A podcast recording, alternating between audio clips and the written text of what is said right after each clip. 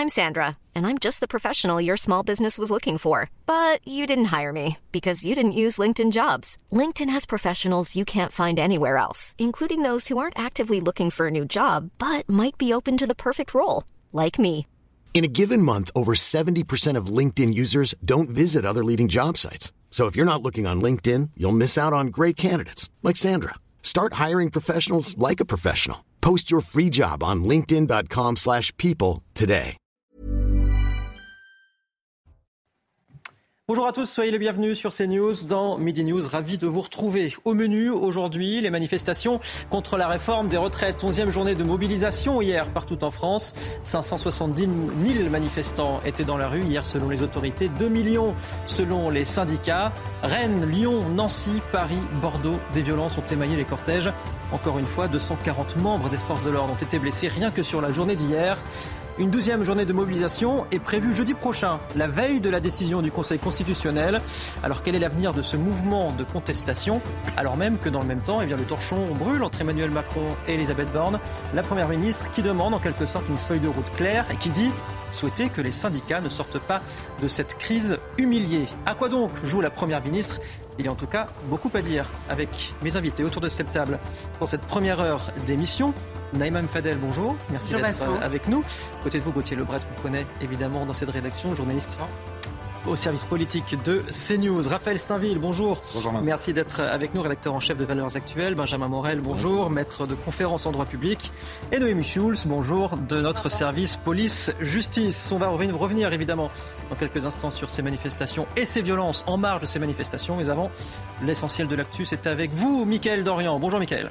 Bonjour Vincent, bonjour à tous. Et vous le disiez dans votre sommaire, le torchon brûle-t-il entre Emmanuel Macron et Elis- et Elisabeth Borne? La Première ministre a surpartagé les mêmes objectifs que le président de la République en déplacement dans l'Aveyron. La chef du gouvernement s'est exprimée après la publication dans la presse de déclarations qui ont semé le doute sur les relations entre les deux têtes de l'exécutif. On l'écoute. On échange régulièrement avec le président de la République et je pense qu'on partage la même analyse. Il y a besoin d'apaisement dans notre pays, c'est ce que j'ai dit dès le départ, et il y a besoin d'apporter des réponses rapides et on est parfaitement aligné sur ce sujet.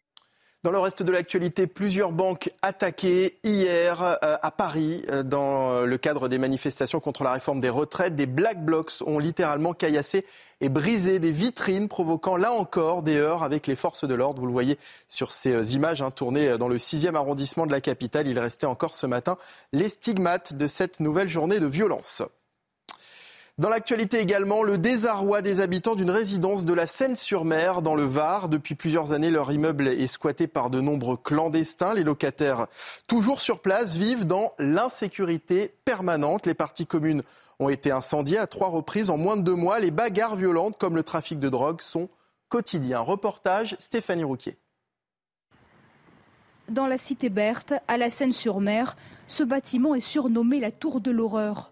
Dans tous les appartements, des infiltrations d'eau, des rats, des cafards. Anan loue ce 5 pièces depuis 20 ans. Là, mes enfants, quand je leur fais la douche, j'ai peur qu'à chaque fois, un morceau il me tombe sur la tête. Et c'est déjà arrivé sur la tête du petit. J'ai la grande aussi qui a fait la douche, elle m'appelle Maman, vite, vite On a reçu, elle a grossi un gros morceau sur la tête.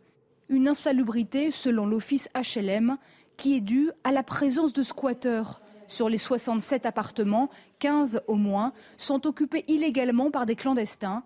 En se connectant à l'eau et à l'électricité, ils provoquent des inondations et des incendies. Au 12e étage, nous rencontrons Hakim. Il vient de Tunisie et squatte un logement depuis 8 mois.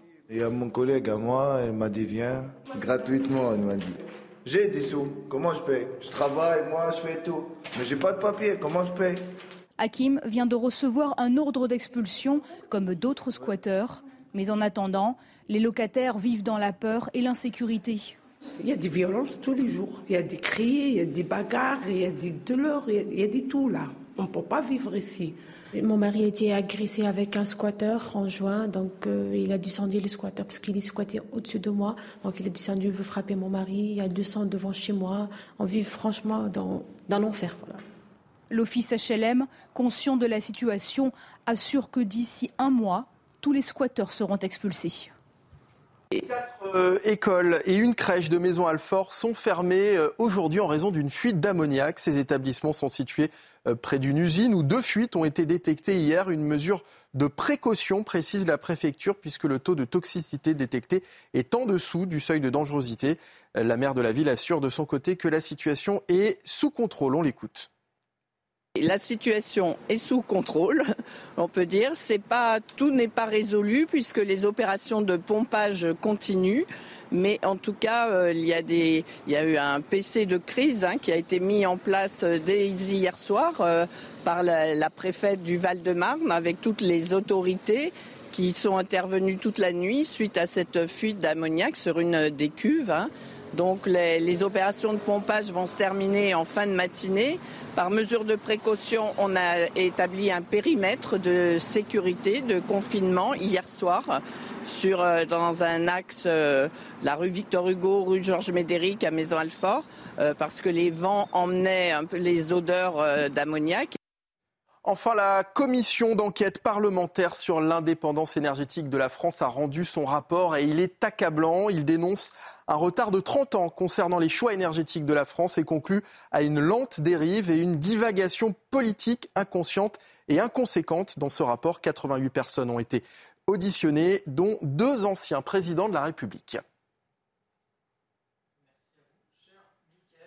Sur, euh, sur l'actu avec vous dans une heure à, euh, à 13h. Yann Bastière, vous êtes avec nous euh, à distance. Vous êtes délégué national Unité SGP. On a beaucoup de, questions à vous poser parce qu'évidemment, on va évoquer dans cette première partie d'émission les violences qui ont émaillé certains cortèges partout en France euh, hier, à Rennes, à Bordeaux, à Nancy également, où le Porsche de la Banque de France a été incendié, à Charleville-Mézières également, où une marionnette à l'effigie du président a été euh, brûlé. Vous voyez ces images qui ont été tournées hier, donc en marge euh, des, euh, des, manifestations partout en France.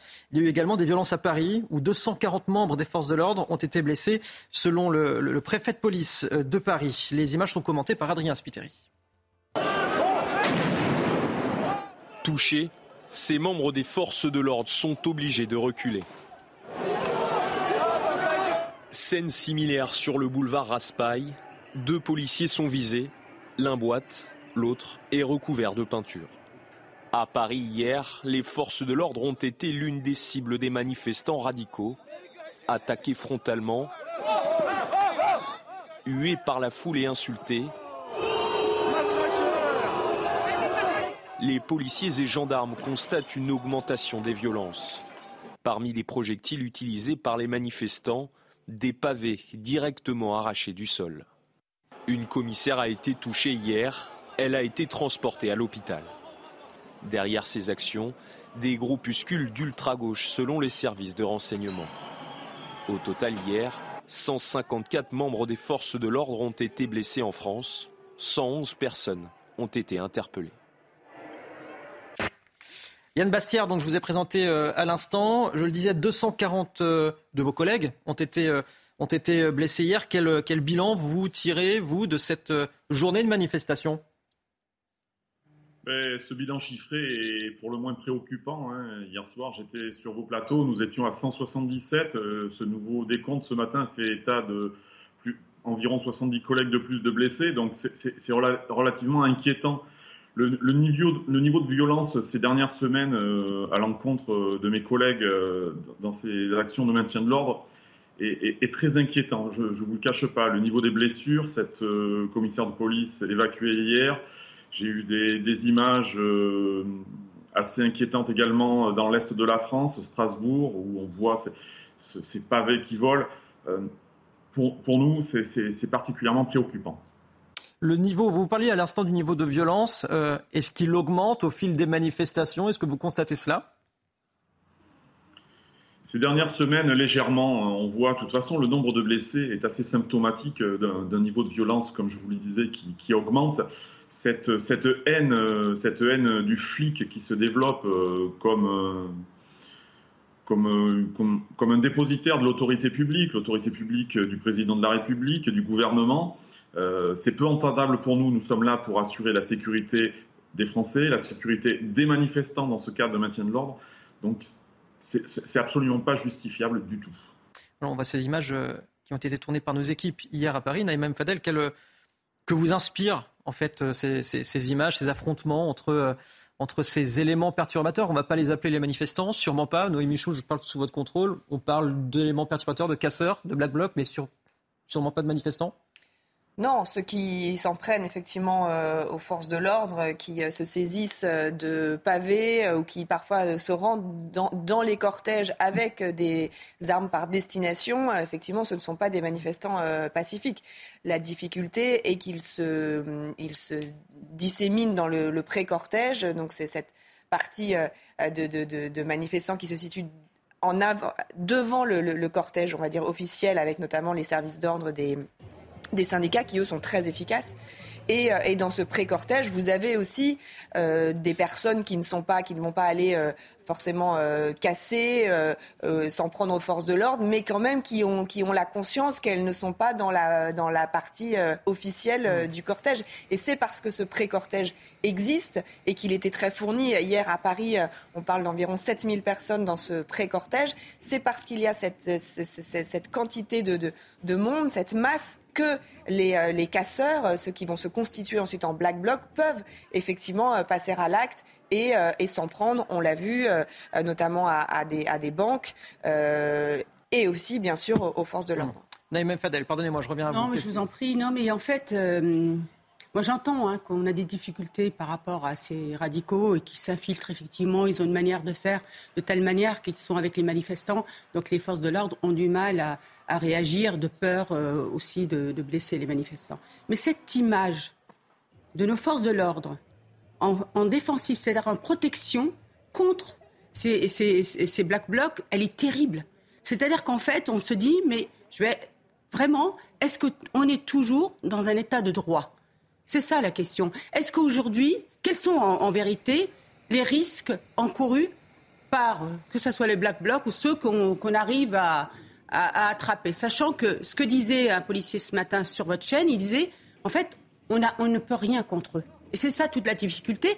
Et c'est vraiment ce sentiment, en fait, d'impuissance et de fatalisme. Quand vous voyez que des élus soutiennent, appellent à la manifestation, à la désobéissance civile, et on ne peut rien faire, c'est aujourd'hui vraiment, on, on a le sentiment, vraiment, et c'est ce que ressentent les Français aujourd'hui, qu'on est dans un État qui est devenu un État qui n'a plus ce droit justement à la défense.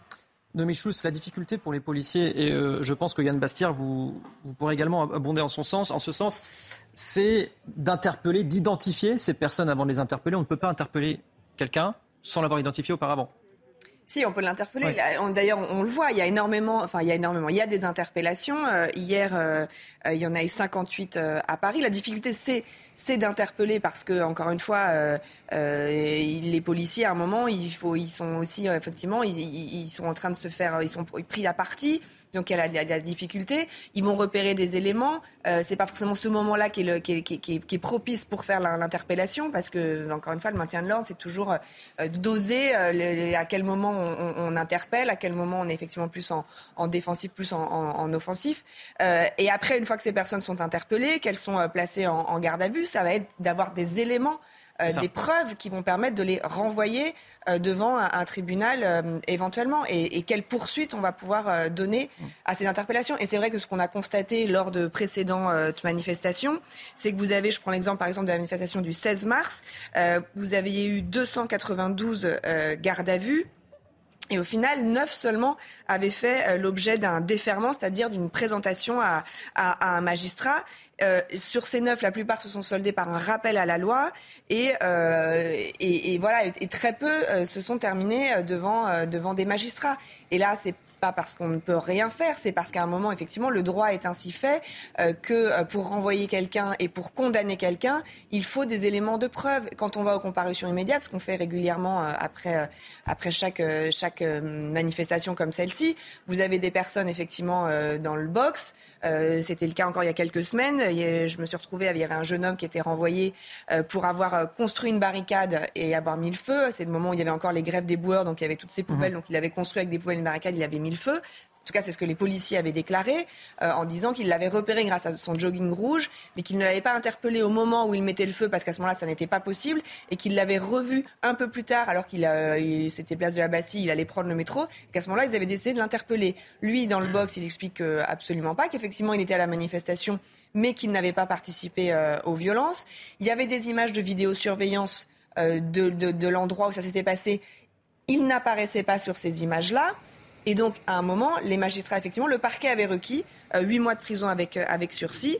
Mais le, tribunal a finalement relaxé hum. euh, en raison du manque d'éléments pouvant prouver sa participation à l'incendie d'une barricade. Vous savez, pour condamner, encore une fois, il faut apporter la preuve que l'infraction a été commise. Les témoignages des forces de l'ordre ne sont pas forcément suffisants. S'il y avait quelqu'un d'autre qui avait aussi un jogging rouge, vous savez, en, droit, il y a quelque chose d'une règle qui est que, le, doute profite hum. à l'accusé, en l'espèce au, au, prévenu. Et c'est pas c'est facile de dire oui, c'est les magistrats euh, euh, qui sont laxistes et qui veulent pas condamner. À un moment, si le droit est ainsi fait, le droit comme est ainsi fait, et que s'il est condamné, il peut faire appel et après ça peut aller en cassation. Et au final, si effectivement la charge de la preuve, enfin si la preuve n'est pas apportée, hum. euh, il, aurait obtenu sans doute à un moment de, une relaxe d'une manière ou d'une autre. Vous voyez, c'est c'est ça qui est compliqué.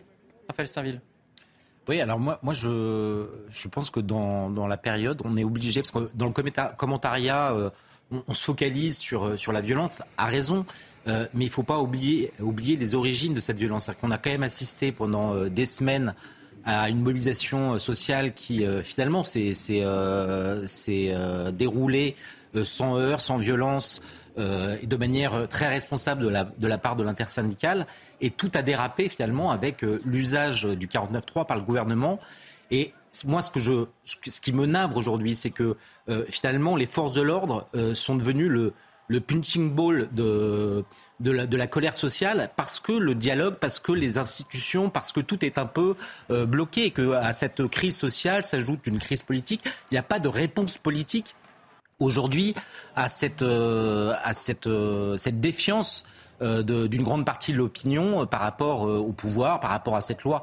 Et donc aujourd'hui, les, forces de l'ordre, et nombre d'entre eux sont par ailleurs été en civil ou en tout cas étaient dans les cortèges pendant, pendant des, semaines et se retrouvent en fait au piège, prisonniers d'un conflit qui, qui n'est pas le leur. C'est d'abord l'incapacité du pouvoir à trouver un débouché, un débouché, une solution pour sortir de cette crise qui explique cette violence qui profite bien évidemment euh, à l'extrême gauche, à, Jean-Luc Mélenchon qui, euh, qui, euh, qui, qui, joue toujours ce, ce, vieux rêve de, de, pouvoir être, comme il dit, élu Premier ministre à la faveur peut-être d'une dissolution et de, de, nouvelles élections. Je pense que c'est tout ça qui joue. Et, et, les, les, policiers aujourd'hui sont, sont, sont, victimes de, cette, de ce blocage politique. Gauthier Lebret, vous vouliez ajouter. Oui, parce que ça sert aussi quelque part le gouvernement, parce qu'effectivement, on passe plus de temps à parler des violences que du fond de cette réforme.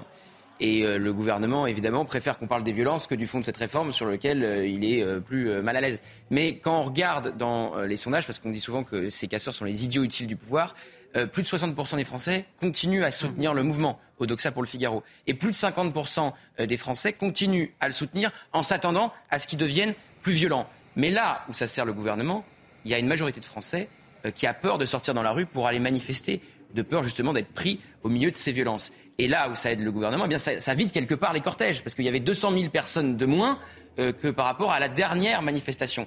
Donc il y a un essoufflement, même si les Français ne sont pas dupes de la stratégie du pouvoir, la fameuse stratégie du pourrissement, c'est-à-dire espérer que l'opinion se retourne vers la figure d'autorité du chef euh, de l'État. Et c'est aussi la stratégie de Gérald Darmanin qui cible depuis 15 jours Jean-Luc Mélenchon qui euh, viendrait mettre de l'huile sur le feu pour euh, attiser les colères et, les violences, c'est d'incarner le parti de l'ordre pour espérer recapter euh, l'opinion de cette manière-là et que, lassés par les violences, lassés par les blocages, les Français se retournent vers la figure d'autorité. Donc les Français ne sont pas dupes, on le voit dans les enquêtes d'opinion, mais ils sortent moins dans la rue, notamment à cause des violences. Ça coûte aussi cher de faire la grève, évidemment, mais il y a eu un sondage YouGov qui montre que les Français craignent d'aller dans la rue manifester face aux violences. Et on a vu 200 000 personnes de moins, même si effectivement les causes sont multiples. Oui, mais il y a un risque malgré tout, je suis d'accord avec, ce euh, que vous avez dit, mais euh, il y a quand même un risque de retournement de l'opinion dans l'autre sens. Qui est responsable des violences? Évidemment, c'est les Black Blocs. Mais pour l'opinion, qu'est-ce qui crée, et là je rejoins Raphaël, qu'est-ce qui crée la situation eh d'une euh, forme d'ensauvagement de la rue? Eh ben, quand vous regardez les enquêtes, c'est majoritairement l'attitude très bornée du gouvernement et cette volonté de rester le droit dans ses bottes sur cette réforme. Donc il y a un risque qu'on l'a vu au moment de la crise des Gilets jaunes. On dit souvent le, la prise de l'Arc de Triomphe, etc., a induit un retournement de l'opinion. C'est pas vrai. L'opinion, elle se retourne avec le grand débat, pas avant. Et avant, au contraire, on a un pouvoir affaibli et on a, et c'est le deuxième risque, et celui-là, il nous pend au nez, une légitimation par une partie de l'opinion des violences. Que vous disent les enquêtes au moment de l'acmé de la crise des Gilets jaunes? Eh bien, pour 30% des Français, la violence, pourquoi pas, si ça permet de mener à quelque chose. Et le fait est que ces dernières années, Notre-Dame-des-Landes, euh, Yvan Colonna, euh, les Gilets jaunes, quand il y a eu de la violence, on a un gouvernement qui a cédé. Si vous commencez à avoir une partie de l'opinion qui dit, eh ben, finalement, si ça marche, pourquoi pas, à ce moment-là, on rentre dans quelque chose de profondément dangereux. Donc le gouvernement, ici, joue en effet le pourrissement. Il joue la, stratégie de déviation en termes de communication en appuyant sur les violences pour éviter de parler du fond. Il n'est pas sûr que ça lui revienne en boomerang. Et si ça lui revient en boomerang, c'est plus grave parce que ça ne revient pas en boomerang qu'au gouvernement, mais également à l'ensemble des institutions. Oui, Emmanuel Macron ne cède qu'à la violence. Notre-Dame-de-Lande, les Gilets jaunes, avec euh, la dizaine de milliards débloqués après la crise des Gilets jaunes. Et c'est ce que disait l'un des responsables syndicaux, euh, Fabien Villedieu de l'UNSA, faut-il que le mouvement devienne violent pour que le gouvernement cède? Donc c'est déjà dans l'esprit euh, des leaders euh, syndicaux et effectivement des manifestants. Emmanuel Macron ne comprend que le rapport de force et la violence, c'est ce que pensent effectivement de nombreux manifestants, puisqu'il a cédé Notre-Dame-des-Landes et les Gilets jaunes, encore une fois, après des mouvements violents. Il y a eu cette scène également euh, hier dans, les rues de Paris euh, qui a cristallisé entre guillemets les, tensions. Euh, la célèbre brasserie parisienne, la Rotonde, a été la cible de ces casseurs justement. vous voyez ces images commentées par Mathilde Couvillier-Flornois et Adrien Spiteri. C'est aux alentours de 16 heures que des premiers échauffourés éclatent entre les manifestants et les forces de l'ordre.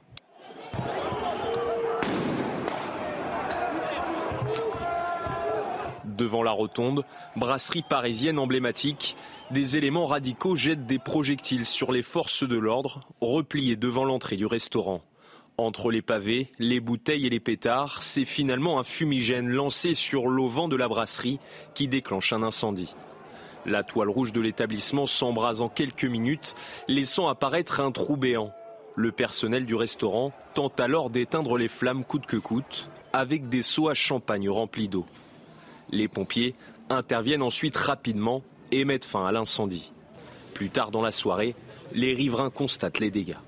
On a le droit de manifester, qu'on a le droit d'être contre euh, cette réforme, ce qui est mon cas, mais que casser et briser, euh, c'est pas acceptable. Je trouve que c'est dommage qu'il y ait des, personnes qui cassent, euh, qui profitent des manifestations pour casser. La rotonde n'a pas été visée par hasard. En 2017, c'est là-bas qu'Emmanuel Macron avait fêté son arrivée en tête le soir du premier tour de l'élection présidentielle. Yann Bastière, vous êtes euh, toujours avec nous. Comment cela pourquoi, en fait, ces, personnes sont-elles si difficiles à interpeller dans ces cortèges? On le répète assez souvent, ce sont des, populations assez compliquées à interpeller à identifier. Noémie Schulz en a parlé tout à l'heure. leur mobilité, leur, euh, leur facilité à, changer de vêtements, à les identifier. Euh, ensuite, euh, ensuite, le phénomène Black Bloc pose une réelle, une, réelle complexité aux, effectifs de maintien de l'ordre parce qu'ils se, il se, il se mêlent aux, manifestants qui sont là pour juste exprimer leur, euh, leur opposition à la réforme des retraites. Donc, faire le, tri euh, du bon grain et de livrer, c'est très compliqué, surtout quand on le voit comme sur ces images, que le niveau de, violence et d'intensité est très élevé. On voit justement sur ces images cette pluie de projectiles en tout genre que les, policiers et gendarmes reçoivent à longueur de, manifestations, en plus des, insultes et, j'allais dire, des agressions verbales, orales. quel est l'état d'esprit dans les rangs dans vos rangs euh, Plutôt de la fatigue euh, Quel est l'état d'esprit général? Bien sûr, la succession euh, hier à la 11e journée de manifestation. La première, c'était plutôt passé dans le calme jusqu'à l'adoption du texte par le, biais du 49-3, où là, là, il y a eu une radicalisation du mouvement et l'intégration de ces black blocs. Donc, mais là, mais là, la fatigue est réelle. Le, niveau de violence est, très élevé. L'engagement des unités aussi, ça se multiplie dans le temps et sur tout le territoire. Pas uniquement à Paris. Vos images l'ont montré tout à l'heure, où on voit que les unités de force mobile, CRS et, et gendarmes mobiles sont très sollicités. Imaginez hier, j'imaginais hier sur votre plateau hier soir à 21h. Yann Bastien Thiers, je crois qu'on a un petit problème euh, technique, euh, technique avec vous. Néanmoins, merci d'avoir été euh, avec nous aujourd'hui dans, Midi News. Vous restez bien autour de la table, vous restez bien votre, devant votre télévision. On revient dans quelques toutes petites minutes. On reviendra justement sur ces violences qui ont maillé les cortèges dans toute la France. À tout de suite.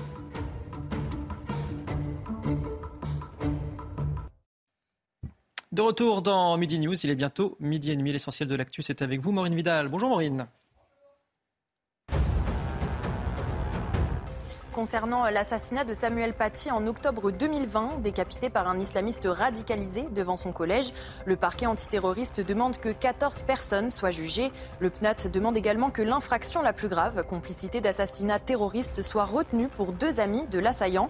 De son côté, le ministère public requiert les assises pour six autres adultes et demande que six collégiens soient jugés pour des délits. Quatre écoles et une crèche fermées aujourd'hui à cause d'une fuite d'ammoniac à Maison-Alfort dans le Val-de-Marne. Ces établissements sont situés près d'une usine où deux fuites ont été détectées ce jeudi. Une décision prise par mesure de précaution, a déclaré la préfecture. Le taux de toxicité détecté est en dessous du seuil de dangerosité. Ces fuites sont apparues lors de travaux de soudure et deux ouvriers ont été légèrement blessés. En hommage aux victimes Tutsi du génocide au Rwanda de 1994, un monument sera érigé à Paris sur les quais de Seine, juste à côté du ministère des Affaires étrangères. Un geste qualifié de symbolique et important par l'Élysée et salué par les rescapés de la tragédie. Emmanuel Macron avait reconnu les responsabilités de la France dans ce génocide où plus de 800 000 personnes, selon l'ONU, ont été massacrées dans des conditions abominables entre avril et juillet 1994. Nous sommes toujours avec Naïma Mfadel, Noémie Schulz, Benjamin Morel, Raphaël Steinville, Gauthier Lebret.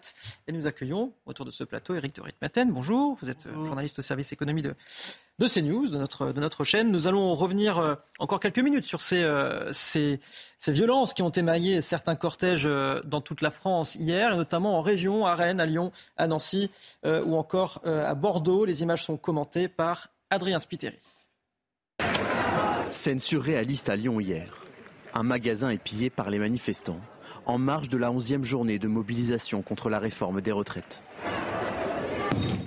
Même scène de chaos à Rennes. Des manifestants attaquent frontalement les forces de l'ordre, mettent le feu à des poubelles et pillent un supermarché. À plusieurs kilomètres de là, à Nantes, la manifestation dégénère en fin de parcours. Plusieurs individus déterrent des pavés et les lancent sur les policiers et gendarmes. Ces derniers répondent avec des gaz lacrymogènes. Bilan de la journée, 23 personnes interpellées. À Nancy, le porche de la Banque de France a été incendié par des manifestants, avant d'être maîtrisé par les pompiers. Au total hier, 271 personnes ont été interpellées en France. Noémie Schulz, euh, on l'évoquait euh, tout à l'heure, les difficultés d'interpeller, les difficultés ensuite de sanctionner euh, les, les, casseurs, les black blocs, les éléments perturbateurs en marge de ces manifestations.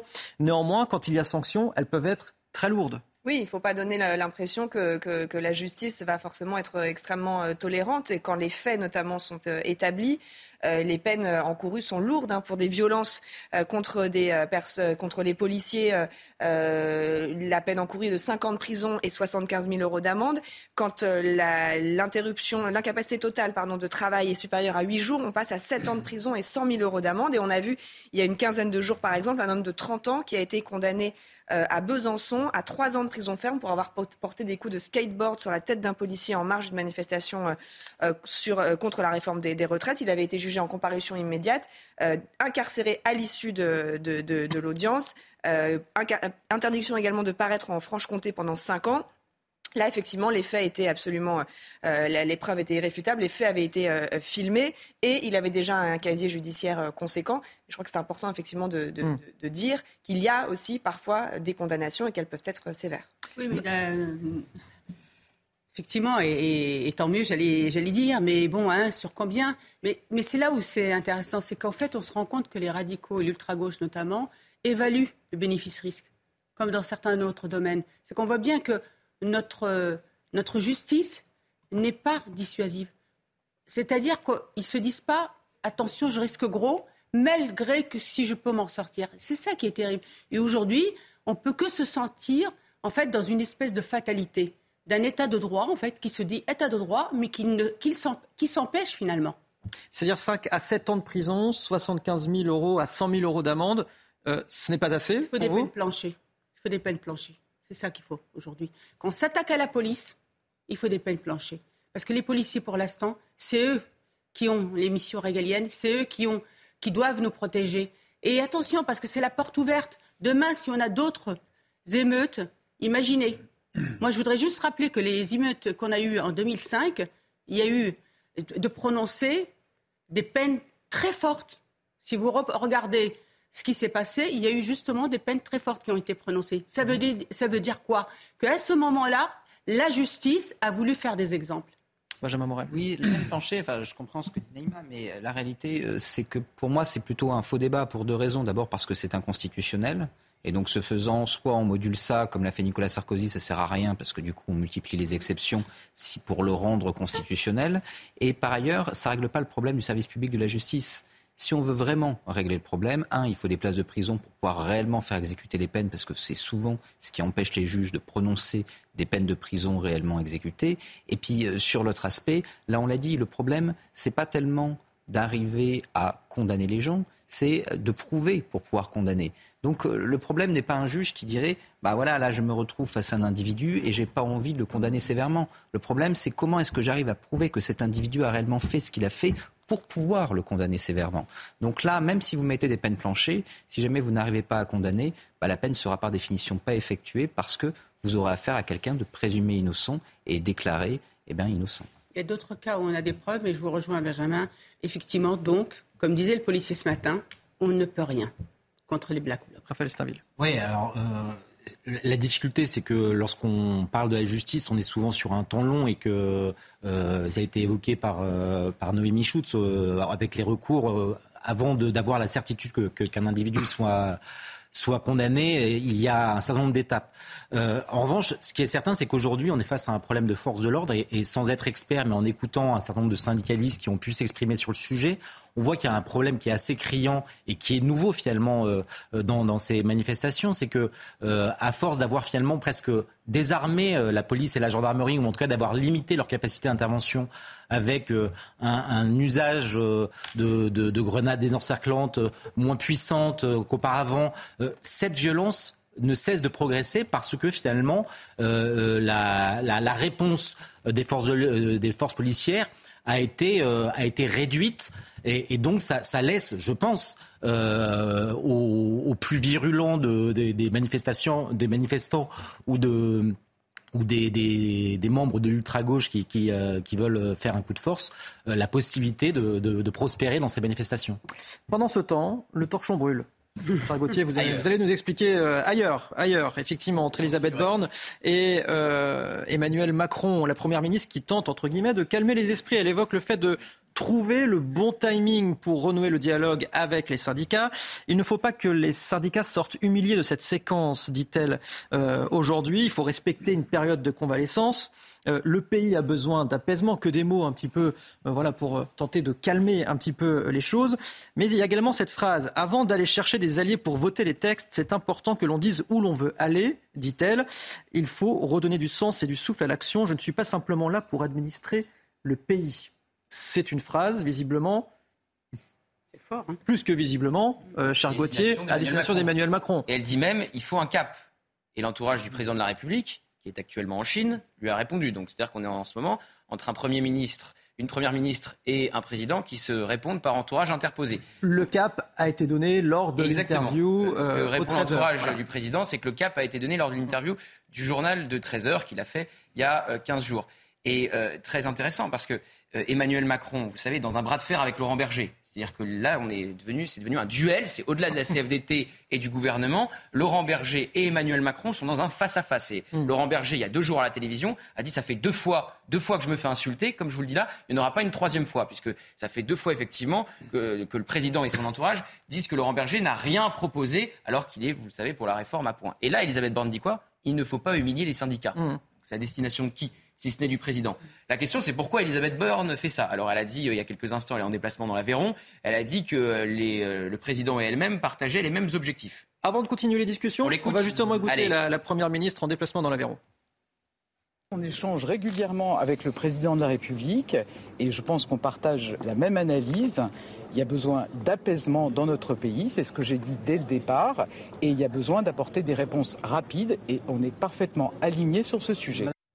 Voilà donc pour la prise de parole de la Première ministre. Ce qu'elle a dit face à des journalistes ou ce que son entourage a laissé euh, dire aux journalistes, elle l'a quand même dit, la Première ministre. Donc effectivement, elle dit qu'elle partage les mêmes objectifs. Il n'empêche qu'elle a dit qu'il n'y avait pas de cap et qu'il fallait pas humilier les syndicats. C'est directement adressé au président.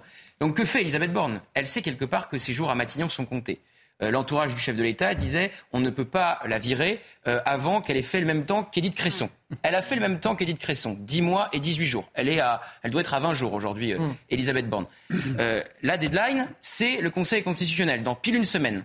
Et d'ici là, Emmanuel Macron lui a confié deux missions impossibles.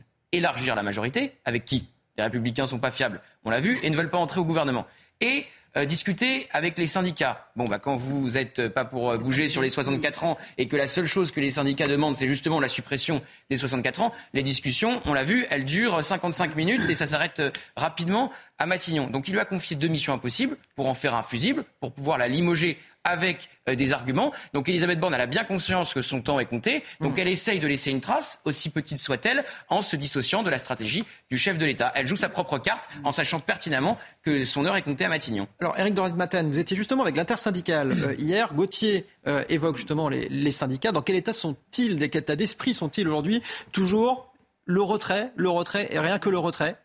Toujours. Alors, si vous voulez, cette semaine va être décisive. Hein. C'est vrai que c'est exactement dans, une semaine pile la décision. Fait cinq semaines que c'est décisif. Bon, non, mais le, mot apaisement est, bien trouvé parce qu'il faut apaiser des deux côtés. Hein. Et d'abord la réaction du gouvernement. Il faut arrêter maintenant de provoquer. Et puis les syndicats, eux aussi, sont sur euh, ce tempo.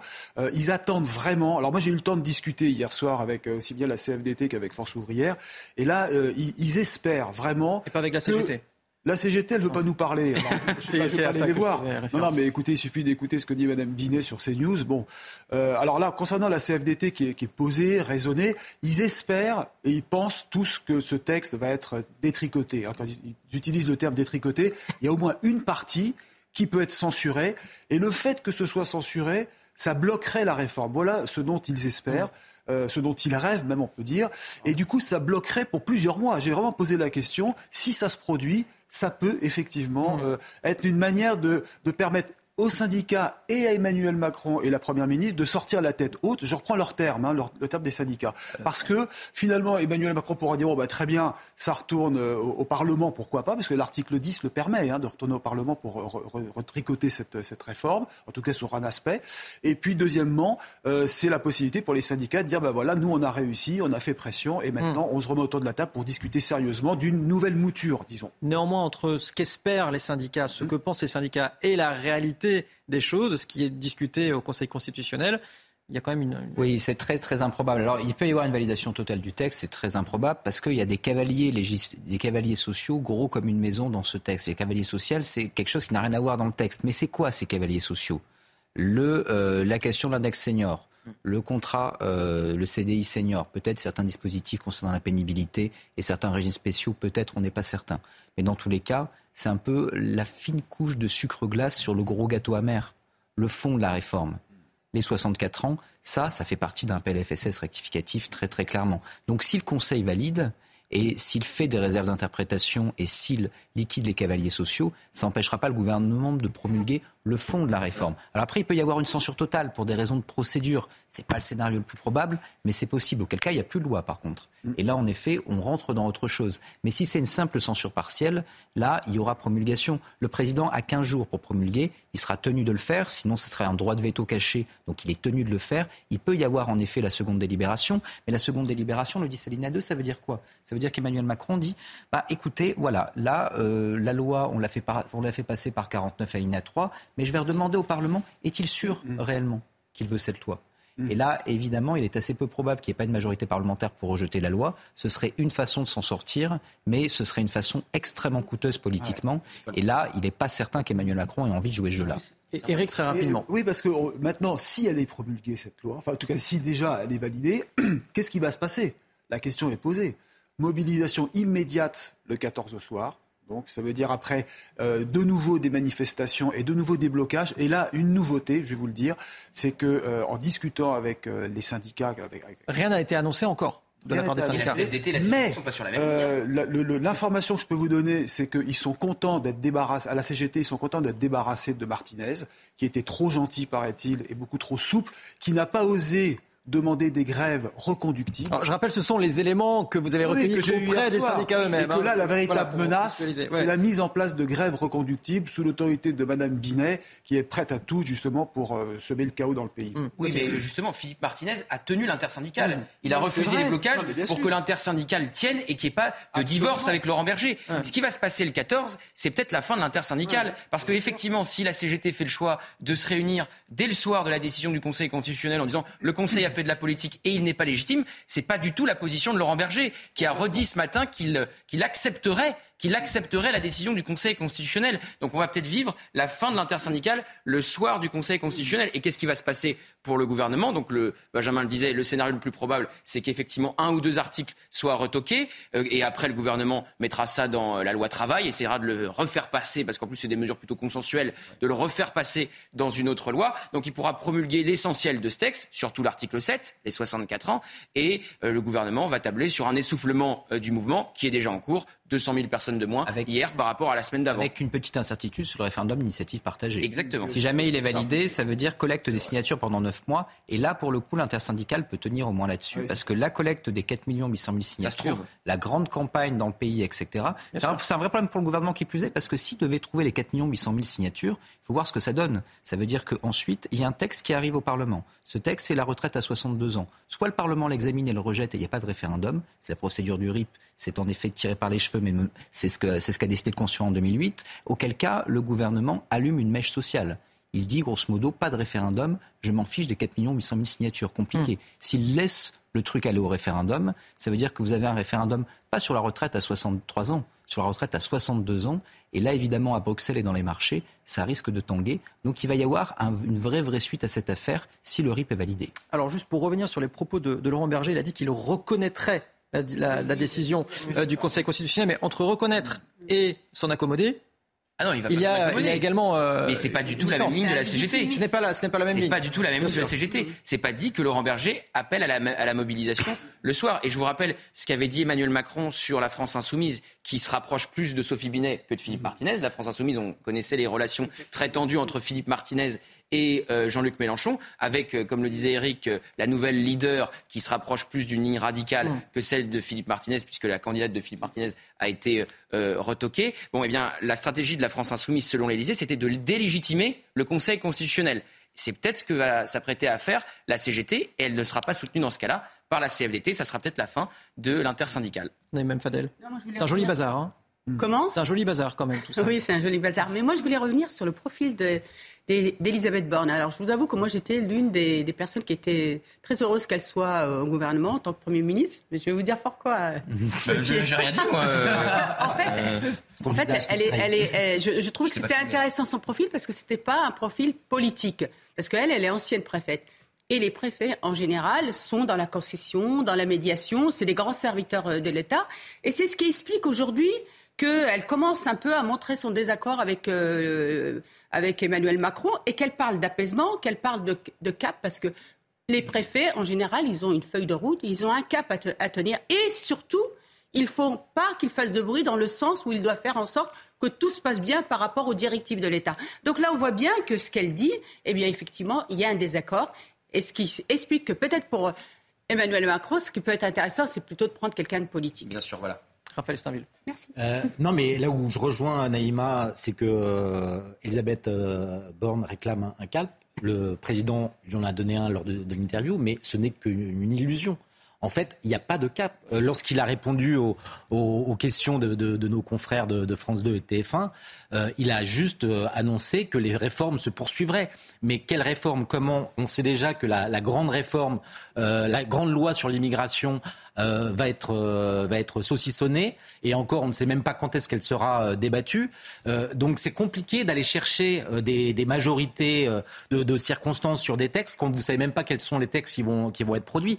Donc d'un côté on a Elisabeth Borne qui, qui, joue sa carte, qui essaie de survivre, de gagner du temps et de grappiller quelques jours pour pour à Matignon. Et de l'autre côté on a un président qui qui continue à, à, à faire de, de l'illusion. La vérité c'est qu'à cette crise il y a une crise qui est politique, institutionnelle, parce que changer de Premier ministre, finalement, ça ne changera rien du tout. Quand bien même euh, euh, il irait chercher un ministre avec euh, une coloration plus à droite, pas certain qu'aujourd'hui euh, les, les, députés, les, députés, LR euh, vont s'empresser de, de, de, de, voter ces textes parce qu'ils ont en arrière-plan, parce qu'en arrière-plan il y a, il y a 2027 et que euh, la tendance serait plutôt à se dissocier au maximum de, de, ce bateau devenu un Titanic qui est, la Macronie, plutôt qu'à rejoindre, qu'à rejoindre le navire en ce moment. Donc c'est là, cette, cette, ce changement de Premier ministre ne servirait pas à grand-chose.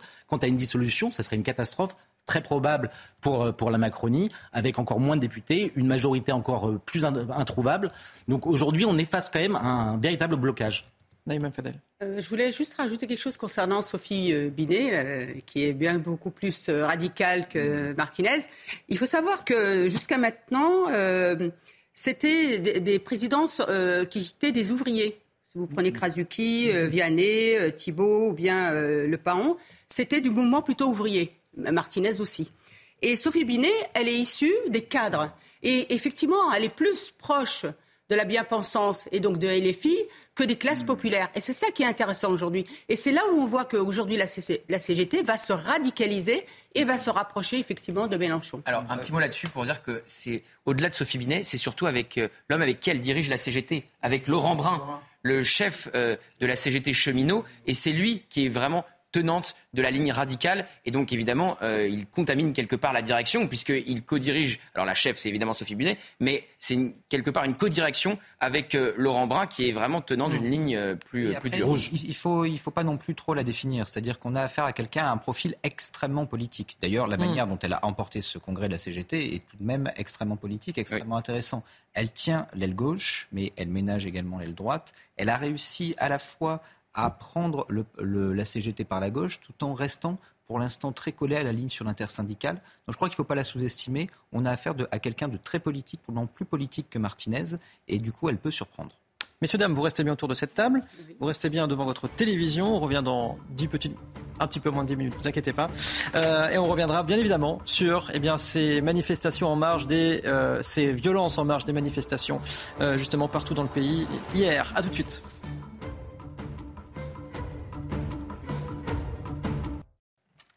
Il est bientôt 13h. Merci beaucoup d'être avec nous en direct sur CNews, dans Midi News. Nous sommes toujours avec Naïma M. Fadel, avec Benjamin Morel, Raphaël Steinville, Gauthier Lebret, qui est à côté de vous, normalement, Naïma M. Fadel, mais qui est parti se rafraîchir, que l'on retrouvera dans, dans, un instant. Nous accueillons Shannon Seban. Bonjour, merci d'être avec nous, président de Renaissance de Seine-Saint-Denis, et Pascal Bito-Panelli. Bonjour, merci d'être avec nous, expert en sécurité. Avant d'évoquer les violences en marge des manifestations hier, l'essentiel de l'actu, c'est avec vous, Michael Dorian.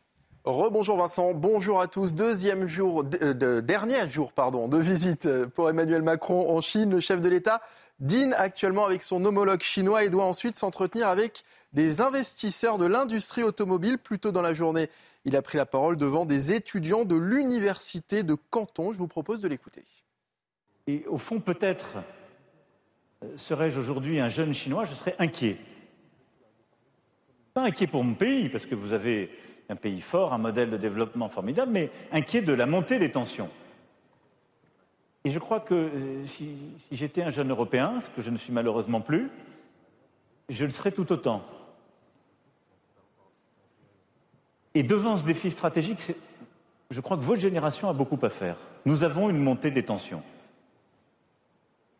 Elle est palpable, vous l'entendez dans les discours, et cette montée des tensions, a un caractère stratégique entre les États-Unis d'Amérique et la Chine. On pourra y revenir aussi de manière très ouverte.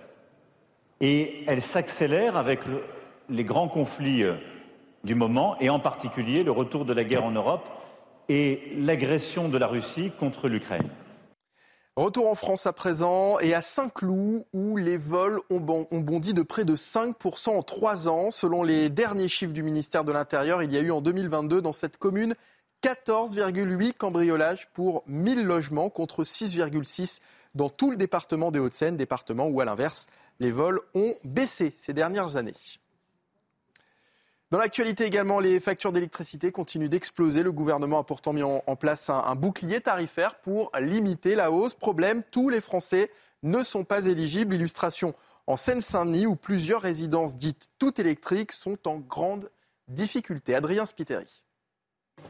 Dessinateur à la retraite, Michel Vassali est propriétaire d'un appartement dans cette résidence à Livry-Gargan.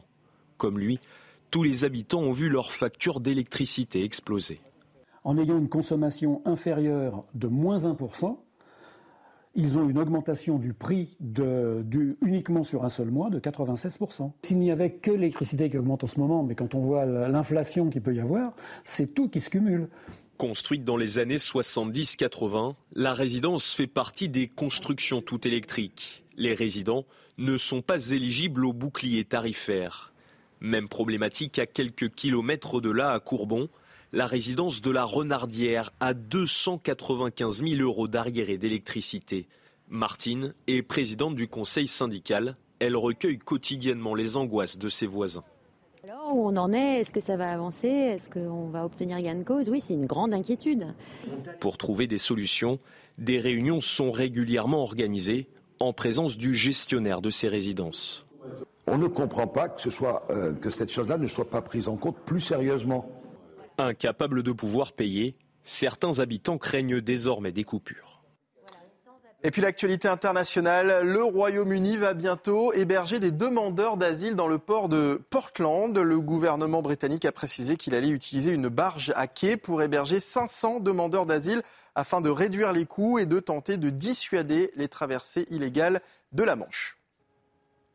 Le Royaume-Uni qui a également appelé à la désescalade euh, au Proche-Orient après euh, les tirs israéliens de ce matin sur la bande de Gaza et le sud du Liban. Israël a déclaré viser des infrastructures appartenant au Hamas. Aucune victime n'est à déplorer. Hier, en pleine Pâque juive, une trentaine de roquettes avaient été tirées du Liban vers Israël, blessant une personne et causant d'importants dégâts matériels. C'est la fin de ce journal, la suite de Midi News. Avec vous, Vincent Fandège et vos invités. Merci, cher Michael. Il y avait donc hier 570 000 manifestants dans les rues, euh, partout en France, selon les autorités. 2 millions selon les syndicats. Des violences ont émaillé certains cortèges à Rennes, Bordeaux, Nancy ou encore euh, Charleville-Mézières, où une marionnette à l'effigie du président de la République a été euh, brûlée. Des violences à Paris également, où 240 membres des forces de l'ordre ont été blessés. Les images sont commentées par Adrien Spiteri. Touchés, ces membres des forces de l'ordre sont obligés de reculer. Scène similaire sur le boulevard Raspail. Deux policiers sont visés. L'un boite, l'autre est recouvert de peinture. À Paris hier, les forces de l'ordre ont été l'une des cibles des manifestants radicaux, attaqués frontalement, hués par la foule et insultés. Les policiers et gendarmes constatent une augmentation des violences. Parmi les projectiles utilisés par les manifestants, des pavés directement arrachés du sol. Une commissaire a été touchée hier, elle a été transportée à l'hôpital. Derrière ces actions, des groupuscules d'ultra-gauche selon les services de renseignement. Au total hier, 154 membres des forces de l'ordre ont été blessés en France, 111 personnes ont été interpellées. Pascal Bito-Panelli, les syndicats de, police nous disent euh, régulièrement, en tout cas depuis quelques semaines, euh, que les éléments perturbateurs, les casseurs, sont là pour tuer désormais. Est-ce que vous faites euh, ce même constat?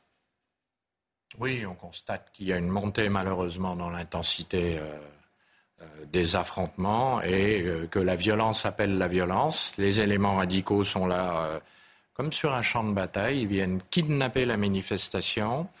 Et euh, ça implique qu'on euh, est sur une situation qui est assez inquiétante parce qu'il faut que les forces de l'ordre tiennent sur la longueur, sur le professionnalisme et sur le sang-froid, en ayant en même temps de plus en plus de blessés, de plus en plus de gens armés face à eux, de moins en moins de repos. Plus de 1000 blessés en trois semaines. Hein. Voilà. Peu de périodes d'entraînement. Donc c'est une épreuve rude euh, sur laquelle il va falloir tenir. Shannon Seban, euh, Pascal Bito-Panelli nous dit que c'est une période inquiétante. Vous êtes d'accord avec cela? Absolument d'accord. Et encore une fois, moi, ce que je veux dire, c'est que je suis lassée, mais très sincèrement lassée, de voir ces images-là de violence. Je ne peux pas concevoir aujourd'hui que la rue ne soit plus euh, euh, un lieu d'expression, mais que la rue soit aujourd'hui devenue le théâtre de violence comme on peut le voir aujourd'hui. Et je veux ici redire tout mon soutien et tout le soutien qui est celui de Gérald Darmanin et de notre gouvernement pour ces forces de l'ordre qui, encore une fois, risquent leur vie au quotidien pour défendre et protéger le droit de manifester des Françaises et des Français. 240 euh, policiers et gendarmes blessés hier, plus de 1000 personnes, plus de 1000 personnes, plus de 1000 policiers et gendarmes blessés euh, depuis le début de la manifestation et depuis euh, le début pardon, de la mobilisation contre la réforme des retraites. Très sincèrement, c'est insupportable. Et je ne peux pas concevoir ici qu'on ait certaines parties de la classe politique française qui n'ait pas un mot pour condamner explicitement ces violences. Et je trouve qu'aujourd'hui, on a un moment très grave et si euh, j'entends ici et là euh, parler de, crise démocratique, mais si crise démocratique il y a, c'est celle qui est entretenue aujourd'hui par l'extrême gauche, qui entretient justement des, mouvements de, guérilla urbaine comme on peut le voir. Et moi, je veux ici qu'on appelle collectivement, qu'on prenne nos responsabilités et qu'on appelle collectivement à un retour au calme et à l'apaisement, parce que nous ne pourrons pas avancer dans de telles conditions vous, évoquez les mots de Laurent Berger, qui a évoqué justement la grave crise démocratique. Sortant de Matignon, Laurent Berger a parlé de crise démocratique. Il l'a redit à plusieurs reprises.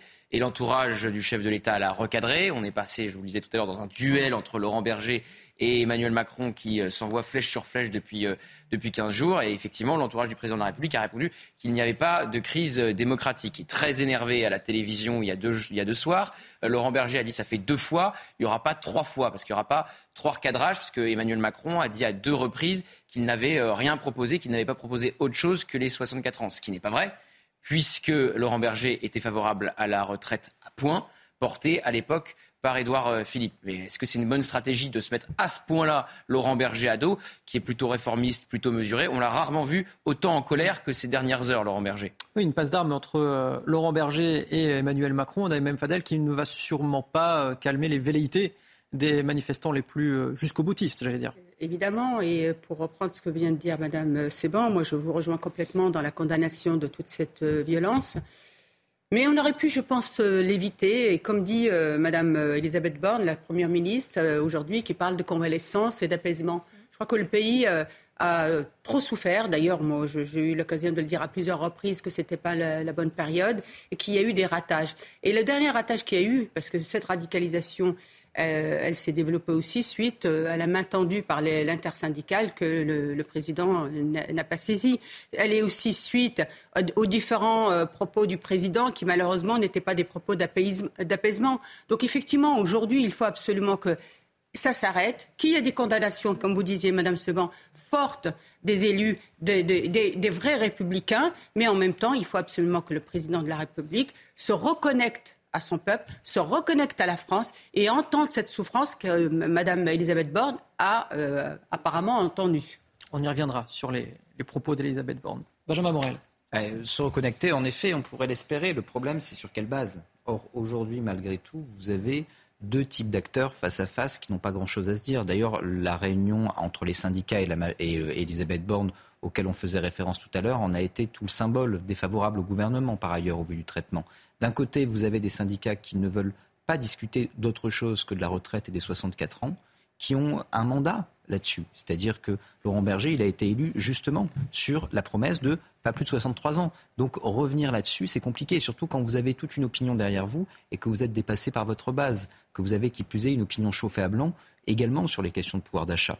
De l'autre, vous avez un gouvernement qui aujourd'hui n'a plus de majorité, une Elisabeth Borne qui tire à balles réelles sur Emmanuel Macron, qui tire à balles réelles sur Elisabeth Borne, une majorité décomposée façon puzzle qui tire sur Elisabeth Borne et sur Emmanuel Macron.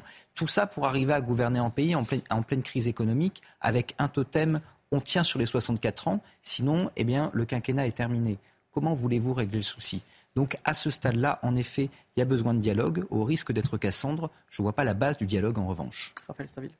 C'est tout ça pour ça. C'est-à-dire que euh, tous ces efforts, ces, euh, semaines, ces mois euh, presque perdus pour une réforme qui, en partie, a été désossé et ne produira pas les, les, effets escomptés en, termes budgétaires, alors que d'autres sujets euh, devrait s'imposer, en tout cas dans, l'opinion. Je pense notamment à cette loi sur l'immigration qui, a été repoussée. honnêtement, je, comprends hein, toute, l'émotion et, la solidarité que vous exprimez aux forces de l'ordre, mais je pense que le gouvernement, et Emmanuel Macron en particulier, a une immense responsabilité dans les blocages que l'on vit et dans le fait qu'aujourd'hui la France est à l'arrêt et que, les, vrais sujets de préoccupation euh, ne sont pas traités, sont différés. Et, je, ne, vois pas euh, à cette heure-là, si ce n'est des, effets de manche, euh, des, communiqués apaisants ou des prises de communication un peu intempestives les uns et des autres pour essayer de, de rassurer. Et sans compter la grande interview en majesté à Pied Gadget, je ne vois pas comment sortir de cette situation. Si je peux me permettre, aujourd'hui, moi, il y a une chose aussi que je veux rappeler et qu'on oublie trop souvent, c'est que la réforme des retraites, c'est aujourd'hui un alibi pour certains casseurs, pour descendre dans la rue, pour casser du flic, pour piller des boutiques, pour euh, piller mais les banques. Les, casseurs sont aussi un alibi pour ne pas, ne pas parler de la réforme des retraites pour vous et des difficultés du pays. Et malheureusement, aujourd'hui, ce qu'on retient de ces mouvements-là de manifestation, c'est pas la réforme des retraites, c'est justement les violences, les blessés des deux côtés des manifestants. Ça, c'est vous qui le dites. Mais moi, je vous dis pas que ça m'arrange et je ne crois pas que ça arrange par ailleurs le gouvernement. Donc, n'allons pas ici essayer de monter en épingle euh, une certaine scénarisation des violences. Nous, aujourd'hui, l'objectif, c'est qu'on puisse avancer mais dans des Emmanuel Macron, depuis, le, depuis, depuis ses premiers jours, ne gouverne que par la peur. Ça a été, euh, ça a été les, gilets son propos.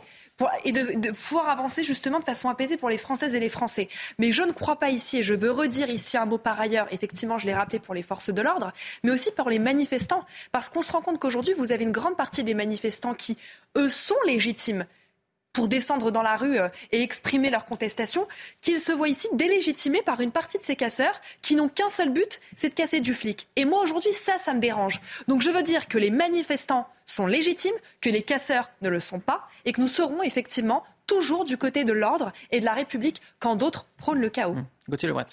Oui, et ces casseurs, encore une fois, sont quelque part, pour rejoindre ce que disait Raphaël, les idiots utiles du gouvernement, parce qu'ils vident la rue. C'est-à-dire qu'il y a encore eu un sondage euh, YouGov paru hier qui montre que plus de 50% des Français ont peur de descendre dans la rue, de peur des violences. Donc il y a eu 200 000 personnes de moins euh, dans les cortèges hier par rapport à la dernière journée de mobilisation. Il y a l'argent, évidemment, euh, qui entre en jeu, mais il y a aussi la peur d'être pris au milieu de ces violences. Donc ils servent quelque part le gouvernement parce qu'ils vident la rue, même si, selon d'autres sondages, Odoxa pour le Figaro, les Français ne sont pas dupes et continuent à soutenir euh, le mouvement en ne se laissant pas piéger par la stratégie du, pourrissement espérée par l'exécutif. C'est-à-dire qu'au bout d'un moment, lassés par les violences, lassés par les blocages, les Français se retournent vers les figures d'autorité que peuvent incarner Emmanuel Macron et le ministre de l'Intérieur, qui est sur cette ligne et qui essaye d'incarner le parti de l'ordre depuis, euh, depuis deux semaines. Alors on voit ce, sondage à l'antenne. 85% hein. des, personnes interrogées, selon un dernier sondage, condamnent les violences contre les forces de l'ordre euh, lors de ces euh, récentes manifestations depuis maintenant, euh, maintenant trois semaines. et, ça, c'est relativement rassurant parce qu'on avait à peu près le, le double qui approuvait au, à l'aspect de la crise des Gilets jaunes. Donc, ce qui montre que là-dessus, on a une opinion qui encore n'est pas autant chauffée à blanc sur la violence qu'on pourrait le croire et qu'on pourrait le craindre. Après, en effet, c'est-à-dire que ce que montrent les enquêtes et celles auxquelles euh, Gauthier a fait référence, c'est que la stratégie du gouvernement qui aujourd'hui a deux piliers ne fonctionne pas. D'un côté, jouer les partis de l'ordre en disant, eh ben voilà, les, les violences, c'est grosso modo la faute des manifestations, etc. Et donc, ralliez-vous à nous et ce sera terminé. Ça ne fonctionne pas aujourd'hui. Vous avez un gouvernement qui n'est pas plus populaire, voire même qui s'enfonce et à qui indirectement sont reprochés la pourrissement de la situation et donc par ricochet les violences. Et de l'autre côté, eh ben, vous avez une stratégie de la diversion. On évoquait Pif Gadget, la question de la fin de vie, etc. Le gouvernement veut, et on peut le comprendre, changer hmm. de séquence. Il veut qu'on parle d'autre chose. Mais dès le moment où vous avez un pourrissement de cette situation, vous avez des syndicats, des partenaires sociaux qui ne veulent pas passer à autre chose, passer à la séquence suivante devient impossible et on a une opinion qui ne passe pas non plus à la séquence suivante. Donc aujourd'hui, on a un gouvernement qui a une stratégie, mais cette stratégie, elle bégaye, elle ne fonctionne pas. Toujours est-il qu'il y a évidemment cette euh, détestation, j'allais dire, d'Emmanuel Macron euh, vis-à-vis d'Emmanuel Macron dans les manifestations. On n'entend que des chants euh, contre Emmanuel Macron, quasiment pas contre Elisabeth Borne, un petit peu contre Gérald Darmanin également, mais quasi essentiellement contre Emmanuel Macron, à l'image, j'allais dire, de ce que vous allez voir dans, quelques instants. Là, c'est la brasserie parisienne, la Rotonde, qui a été prise pour cible hier pour la deuxième fois, d'ailleurs, hein, par, par, les casseurs. La première fois, c'était en 2020, lors de la crise des Gilets jaunes, justement. Vous voyez ces images commentées par Mathilde Couvillé-Flornois avec Adrien Spiteri.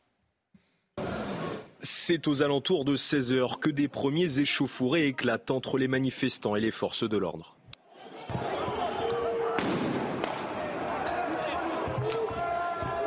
Devant la rotonde, brasserie parisienne emblématique, des éléments radicaux jettent des projectiles sur les forces de l'ordre, repliées devant l'entrée du restaurant.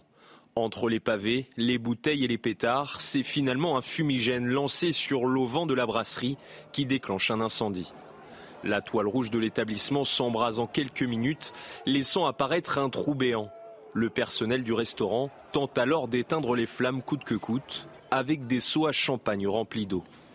Les pompiers interviennent ensuite rapidement et mettent fin à l'incendie. Plus tard dans la soirée, les riverains constatent les dégâts. On a le droit de manifester, qu'on a le droit d'être contre euh, cette réforme, ce qui est mon cas, mais que casser et briser, euh, c'est pas acceptable. Je trouve que c'est dommage qu'il y ait des, personnes qui cassent, euh, qui profitent des manifestations pour casser. La rotonde n'a pas été visée par hasard. En 2017, c'est là-bas qu'Emmanuel Macron avait fêté son arrivée en tête le soir du premier tour de l'élection présidentielle. Pascal Bito-Panelli, on s'en prend désormais à un restaurant. Voilà, aussi symbolique soit-il, certes. Euh, on s'en prend également, on l'a vu à la dernière manifestation, à un immeuble où tout simplement euh, des simples citoyens euh, habitent, j'allais dire. D'ailleurs, au-dessus de la rotonde, il y a également des, immeubles où il y a des gens qui, habitent.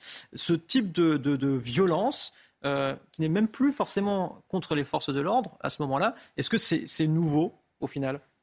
Non, ça ne l'est pas, hmm. On attaque aussi déjà les forces de l'ordre par transfert de l'État, c'est les représentants du pouvoir public. Euh, des lieux hautement symboliques. Euh, vous parlez de la rotonde hier, qui était un peu un totem. Donc les forces de l'ordre, au niveau du piétonnage, euh, sanctuariser la zone, mais protéger avec des projectiles incendiaires, c'est plus difficile. Et maintenant, ce qui a été dit est juste, c'est qu'on voit que le président de la République est un peu au centre d'une convergence des rages sur toutes ces manifestations. On le constate tant par les graffitis, les panneaux, tout ce qu'on peut entendre, et ça, je trouve que c'est de plus en plus appuyé. Mais là, on parlait effectivement qu'il s'attaque à, des, lieux symboliques en lien avec euh, le gouvernement, enfin le président de la République.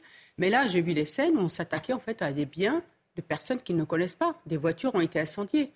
Vous voyez, on a vu des voitures là. On se souvient de la voiture du médecin, de SOS Médecin, euh, notamment. SOS Médecin, et là j'ai vu une, voiture, euh, pareil dans les scènes, qui a été incendiée. Donc on voit bien que, en fait, il y a effectivement le fait d'être radicalisé par rapport à, cette euh, retraite, mais on voit bien que c'est autre chose qui se joue aussi. Oui, complètement. Ça reprend l'adage que je vous euh, nommais tout à l'heure en disant que la violence appelle la violence. On est sur certaines phases dans la guérilla urbaine qui n'a plus de contrôle. On casse, on pille, on est dans la révolution. Hum. Euh, pas, de guerre entre les peuples, mais pas de paix entre les classes. Hmm. Oui, mais moi je trouve que l'exemple de la coupole, c'est un résumé de la politique de ces 30 dernières années. Euh, et, c'est aussi le symbole de toutes les contradictions que l'on vit. Euh, la coupole, c'est, il faut, il faut le rappeler, donc le, soir, la, rotonde, c'est la brasserie où, euh, où Emmanuel Macron a fêté sa, sa, sa, présence, sa qualification pour le second tour. Et donc sa victoire en fait pour la présidentielle, parce qu'il était désormais acquis que face à Marine Le Pen, il l'emporterait. Hum. Et euh, ici, on, voit que ces mêmes manifestants qui ont voté contre le Front National, contre Marine Le Pen, euh, aujourd'hui sont pris dans leur contradiction. C'est qu'ils ont participé depuis 2017, euh, 2022 euh, et encore avant, depuis 2002, 2007 et, et, toutes les élections présidentielles, à, faire en sorte qu'ils ne choisissent plus un président et un programme, mais qu'ils finalement, ils ne se prononcent que contre le, Front National. Ils ne font que barrage et après, ils se retrouvent euh, face à leurs contradictions avec un pouvoir qui, finalement poursuit toujours presque la même politique à quelques variantes près, plus ou moins sociales, plus ou moins sociétales, plus ou moins libérales. Et, là, on voit que euh, cette brasserie, en fait, pour moi, elle, résume ce, blocage politique, cette impossibilité de, penser la, politique autrement qu'en s'opposant au Front National. Est-ce que c'est pas aussi une anarchie aujourd'hui, l'extrême oui, bien sûr. Mais, d'ailleurs, le rêve de Mélenchon. Le rêve de Mélenchon aujourd'hui, c'est de se retrouver en 2027 face à, Marine Le Pen. Rien de plus. C'est créer les conditions aussi du chaos pour euh, créer une, révolution. Je, je, crois aussi que, cette réforme des retraites, elle a aussi permis de permettre une recomposition du paysage politique. La coalition de la NUP est en train de se déliter parce que vous avez une partie euh, du Parti socialiste notamment ou une partie des élus de la NUP qui ne cautionnent pas et qui ne se retrouvent plus dans la ligne politique qui est celle de la France insoumise, avec derrière le grand gourou, M. Jean-Luc Mélenchon, qui impose euh, sa vision à toute la coalition de la NUP. Et puis de l'autre côté, pour moi, les grands vainqueurs de cette séquence, et c'est ce qui m'inquiète au quotidien, c'est la montée de l'extrême droite et notamment du Rassemblement national, qui n'a pas dit mot, qui n'a pas dit mot, et je veux ici le rappeler, pour parler de cette réforme des retraites. Et effectivement, quand on se permet d'être dans l'hémicycle de l'Assemblée nationale et quand vous avez une partie des élus de l'extrême droite qui ne se prononcent pas et qui ici véritablement euh, euh, décident de prendre un petit peu de distance, eh bien, effectivement, ce sont eux les grands vainqueurs. Et je crois qu'aujourd'hui, la coalition de la NUP doit aussi se rendre compte qu'en 2027, si on a Marine Le Pen qui arrive au pouvoir, ce sera aussi de leur responsabilité et de leur fait. On a une responsabilité qui est collective ici dans cette réforme des retraites et nous devons tous collectivement appeler au calme et à l'apaisement et condamner toutes ces violences. En fait, c'est toujours les mêmes arguments qui sont utilisés pour finalement euh, arriver au même résultat, c'est-à-dire empêcher euh, Marine Le Pen ou, euh, oui, un représentant de l'extrême droite mais en revanche, votre politique, il n'y a jamais aucune remise en cause. C'est assez extraordinaire. C'est d'ailleurs pour ça qu'on a d'ailleurs décidé de réviser l'âge légal de départ à la retraite de 65 à 64 ans. Donc on a quand même ça eu des concertations, M. Steinville. Mais ça, mais je, peux l'entendre. Je peux l'entendre et je, m'en désole. Mais encore une fois, dire qu'on n'a pas fait preuve euh, de démocratie dans le, passage de cette réforme des retraites, ici, c'est très sincèrement faire preuve de mauvaise si, si Marine Le Pen arrive à l'Élysée, ça sera surtout l'échec d'Emmanuel Macron. Ah non, ça je vois pas grâce à vous. Et ah bah non. je, vous propose d'y revenir dans notre ah prochaine bah non, il sera sur le tapis rouge pour lui passer la main d'ailleurs. Le temps d'aiguiser euh, vos, vos, vos, propos. On revient dans quelques toutes petites minutes. On va revenir forcément, et bien sûr, la suite de, de ce mouvement et le rôle d'Emmanuel Macron dans tout ça. A tout de suite. Allez, il est bientôt 13h30. Merci d'être avec nous dans cette euh, dernière partie de Midi News sur CNews, toujours avec Shannon Seban, Naïma Mfadel, Gauthier Lebret, euh, Pascal Bito Panelli, Benjamin Morel et Raphaël Steinville, Maureen Vidal. Nous sommes également avec vous pour l'essentiel de l'actu.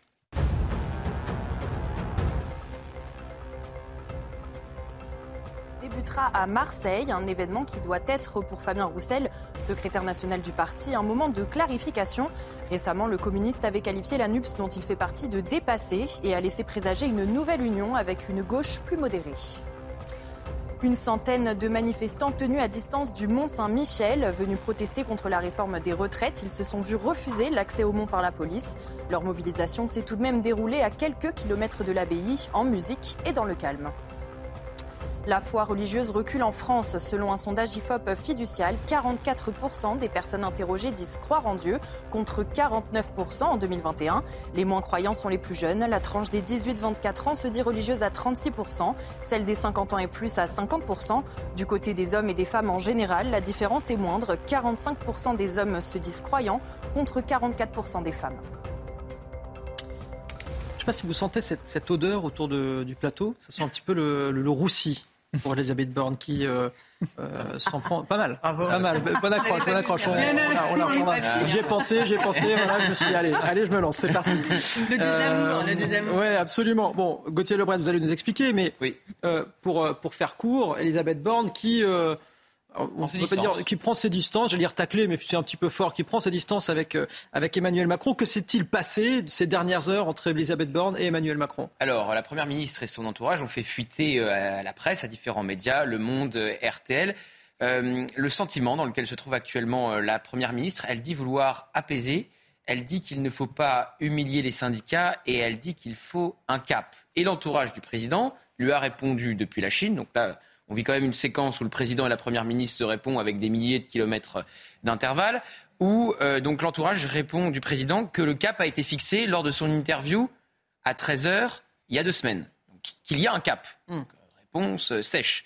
Et quand Elisabeth Borne dit qu'il ne faut pas humilier les syndicats, évidemment, ça fait référence à ce qui se passe depuis 48 heures et même au-delà, ce qui se passe depuis plusieurs semaines, pour ne pas dire plusieurs mois, pour ne pas dire plusieurs années, parce que ça remonte, à, la, à la confrontation brutale désormais dans laquelle on est entre Laurent Berger et Emmanuel Macron. Donc la Première ministre, même si effectivement elle a dit, puisque vous le voyez sur les images, elle est actuellement en déplacement euh, dans l'Aveyron. Évidemment, les journalistes l'ont interrogée euh, sur euh, sa relation actuelle avec le président. Et je sens, Vincent, que vous me faites signe pour qu'on écoute la Première ministre.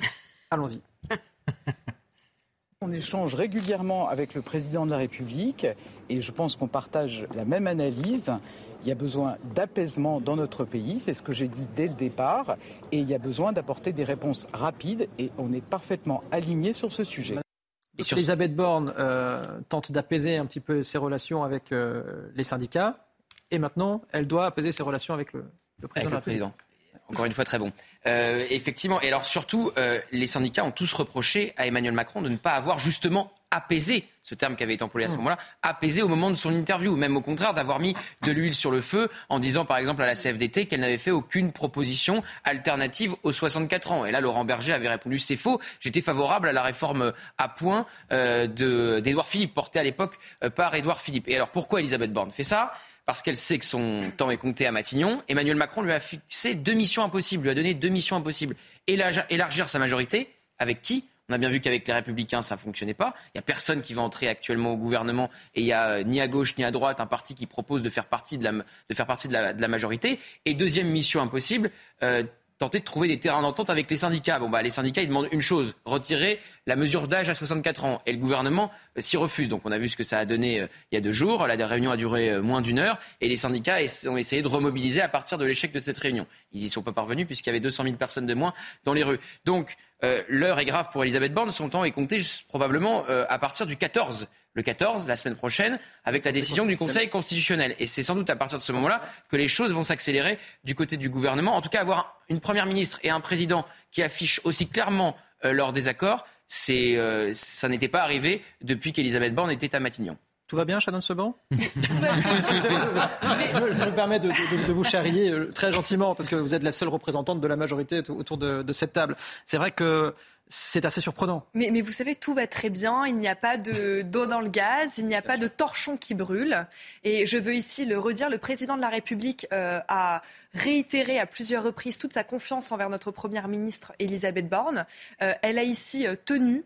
je veux ici rappeler que c'est une femme de courage qui a su euh, tenir au sein de l'hémicycle, qui a été euh, hué, qui a été parfois euh, insulté par une partie de la France insoumise. Je pense notamment à Mathilde Panot, qui il y a des mois appelait Madame Borne de rescapée. Enfin, très sincèrement, je veux dire ici qu'on a affaire face à une femme de courage qui a tenu sur cette réforme des retraites, qui a mené par ailleurs de nombreuses négociations avec les syndicats, qui a reçu pas plus tard qu'il y a quelques jours à Matignon les différentes forces politiques de notre pays pour justement essayer de trouver des voies de concorde euh, pour avancer sur cette réforme-là des retraites. Et ici, essayer de diviser pour mieux régner. On voit bien ici finalement quel est le petit jeu euh, auquel veulent se prêter les oppositions en essayant de monter en épingle finalement un certain conflit entre la Première ministre et le président de la République. Pourquoi dit-elle ça? Pourquoi dit-elle qu'il faut un cap, par exemple? Mais parce que ce cap-là, encore une fois, et je, vais ici euh, vous redire des banalités, c'est un secret de polichinelle, bien évidemment que ce cap-là a été fixé par le président de la République et cela ne changera pas. Nous avons une majorité relative et il faut le reconnaître en toute humilité. Nous ne pouvons pas gouverner si ce n'est qu'en faisant des compromis texte par texte. Et ça, c'est une réalité. Mais encore une fois, essayons ici de faire preuve d'un petit peu de cohérence et n'allons pas, essayons, n'allons pas pardon, essayer de monter en épingle un conflit qui n'existe pas entre le président de la République et sa première ministre. la, phrase exacte, la phrase exacte d'Elisabeth Borne. Il faut redonner du sens et du souffle à l'action. Je ne suis pas là simplement pour administrer le pays. Il faut redonner un cap.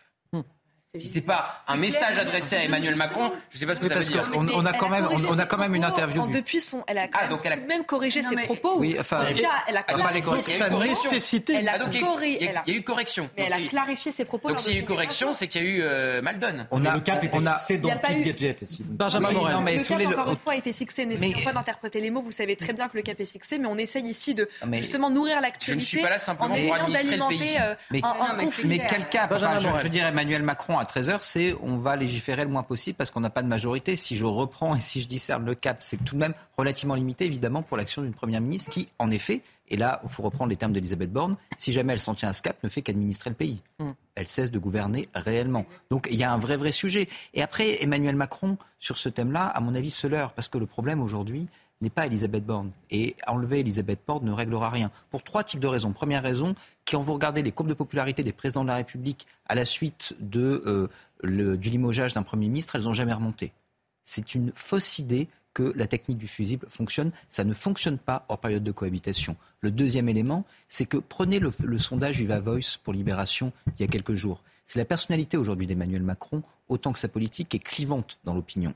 Et on l'a dit quand on parlait des manifestations, c'est Emmanuel Macron nommément qui est visé, pas Elisabeth Borne. Donc l'idée de je mets ma première ministre en avant et euh, elle prendra entre guillemets pour moi, ça ne marche pas. Le technique du paratonnerre ne fonctionne pas plus que la technique du fusible. Le troisième élément, c'est que le problème aujourd'hui fondamental de ce gouvernement, au-delà des syndicats, c'est la majorité parlementaire. Il n'y a pas de partenaire stratégique à LR et il y a un intergroupe qui ne fonctionne plus. Il y a un modem qui tire sur Renaissance, une Renaissance qui tire sur Horizon et euh, Horizon qui tire sur tout le monde. Donc ce faisant, est-ce que vraiment aujourd'hui un autre Premier ministre arriverait à faire mieux pour coordonner une majorité parlementaire? C'est une situation qui s'impose à Elisabeth Borne, dont elle n'a pas et dont elle n'a pas euh, été euh, à la manœuvre, sur lequel eh bien, aucun Premier ministre aujourd'hui potentiel ne peut réellement apparaître comme étant une clé de voûte miracle. Il y a, peut-être une erreur euh, initiale d'Emmanuel Macron, c'est-à-dire que la, la, sociologie électorale des électeurs d'Emmanuel Macron, elle a considérablement changé entre 2017 et 2022, avec une droitisation de, de son électorat évidente, et donc le, le choix de porter à Matignon une femme comme euh, Elisabeth Borne, et c'est pas euh, remettre en cause les qualités qu'elle peut avoir, mais le, simple fait qu'elle apparaisse quand même euh, déjà comme une, figure venant de la gauche la rend difficile l'exercice de, de, son, de son ministère, avec la, la, vocation pour elle d'aller chercher notamment euh, des, alliés euh, à droite pour pouvoir euh, créer des, majorités de circonstances. Donc peut-être qu'il y avait déjà à l'origine une erreur de casting ou un choix hasardeux de la part d'Emmanuel Macron en, préférant Elisabeth Borne à, un autre ministre. Moi, j'ai le sentiment que la Première ministre sait qu'elle est en partance et que c'est peut-être pour ça qu'elle a ses propos extrêmement lucides. Elle emploie quand même des mots très forts, que, comme l'a cité Gauthier tout à l'heure, elle parle d'apaisement, elle parle de convalescence. Donc elle a pris la mesure que le pays avait subi une maltraitance à ne pas être entendu. Et c'est ça qui est intéressant aujourd'hui, c'est que le, gouvernement, enfin Emmanuel Macron, se rend compte qu'aujourd'hui, il ne peut plus, entre guillemets, la tenir. Et, à mon avis, vraiment, c'est ce qui fait qu'elle a cette déclaration. Euh, Laurent Jacobelli, député euh, du Rassemblement national et porte-parole du Rassemblement national, était euh, sur notre antenne ce matin, dans la matinale. lui, en tout cas, il a ciblé un responsable à tout cela. Écoutez. Macron, c'est le chaos social hein, avec cette réforme des retraites et le chaos dans les rues. Il a tout échoué en fait. Il a échoué à conserver un modèle social et fraternel auquel nous tenons et il a échoué à maintenir l'ordre dans les rues. Donc évidemment, euh, au final, c'est Emmanuel Macron le responsable de tout, parce qu'il fait tout à l'envers. Il est dur avec ceux qui demandent le retrait de la réforme des retraites, et finalement, il est assez euh, passif, laxiste, avec ceux qui euh, cassent et qui violentent. Shannon Seban, Emmanuel Macron ne devrait-il pas définitivement reprendre la main sur pour tenter lui-même de calmer, de calmer la rue, reprendre la main sur, eh bien, sur cette réforme des retraites, sur ces négociations avec, avec les syndicats une bonne fois pour toutes parce qu'on voit que jusque-là, ça ne marche pas. Le, rôle du président de la République, c'est de fixer un cap. Euh, il a été élu, par ailleurs, on le répète euh, souvent, mais sur un programme euh, dans lequel il était inscrit noir sur blanc qu'il y, allait avoir une réforme des retraites.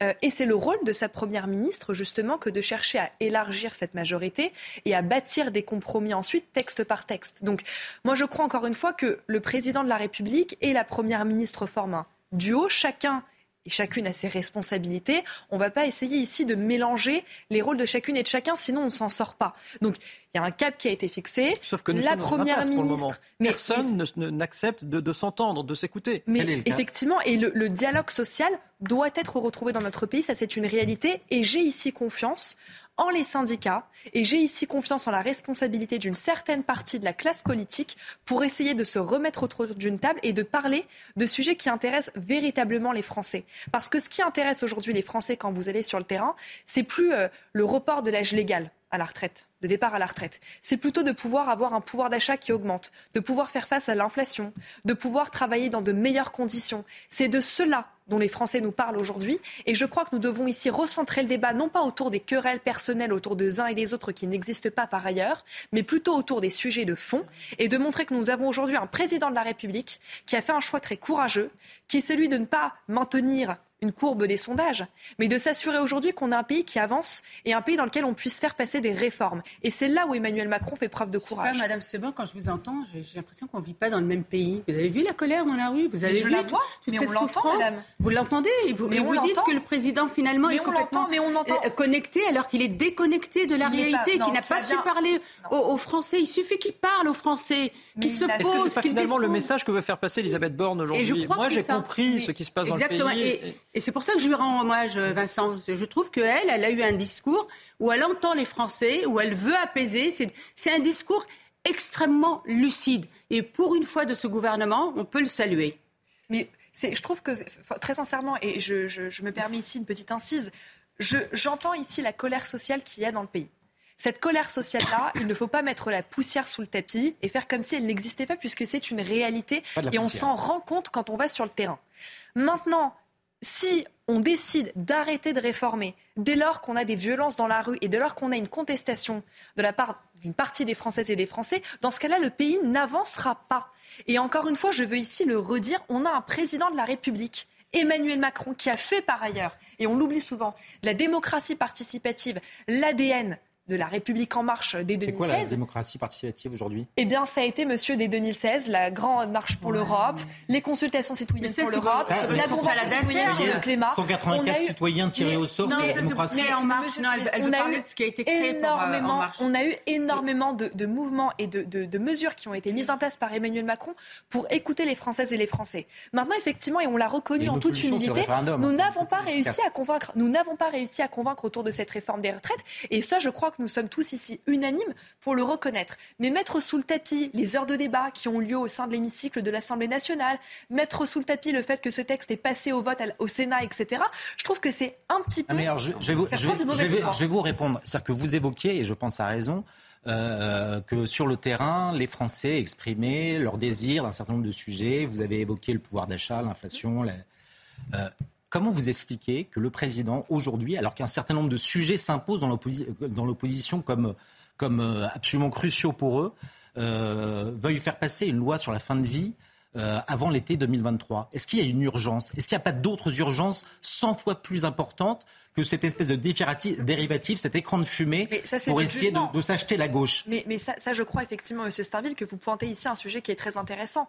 Pour vous, effectivement, c'est pas une urgence, mais pour des personnes qui souffrent, pour des centaines de familles dont certains membres sont ici en souffrance et pour qui c'est un sujet majeur, ça c'est une réalité. Vous pourrez ici me dire, Monsieur Steinville, que le déplacement d'Emmanuel Macron pour aller rendre visite à des jeunes enfants autistes sur un match de football, c'est pas ici euh, une urgence. Mais oui, il y a des urgences dans le pays et il y a des urgences qui sont autres que les vôtres. Mais ici, encore une fois, c'est votre jugement non, qui n'engage non, mais en, non, non, en, en revanche, il y, a des, il y a des sondages. Je ne vous parle pas sur, sur le fait de, de savoir si les Français sont majoritairement, majoritairement favorables ou non à l'euthanasie. C'est sur l'ordre des priorités.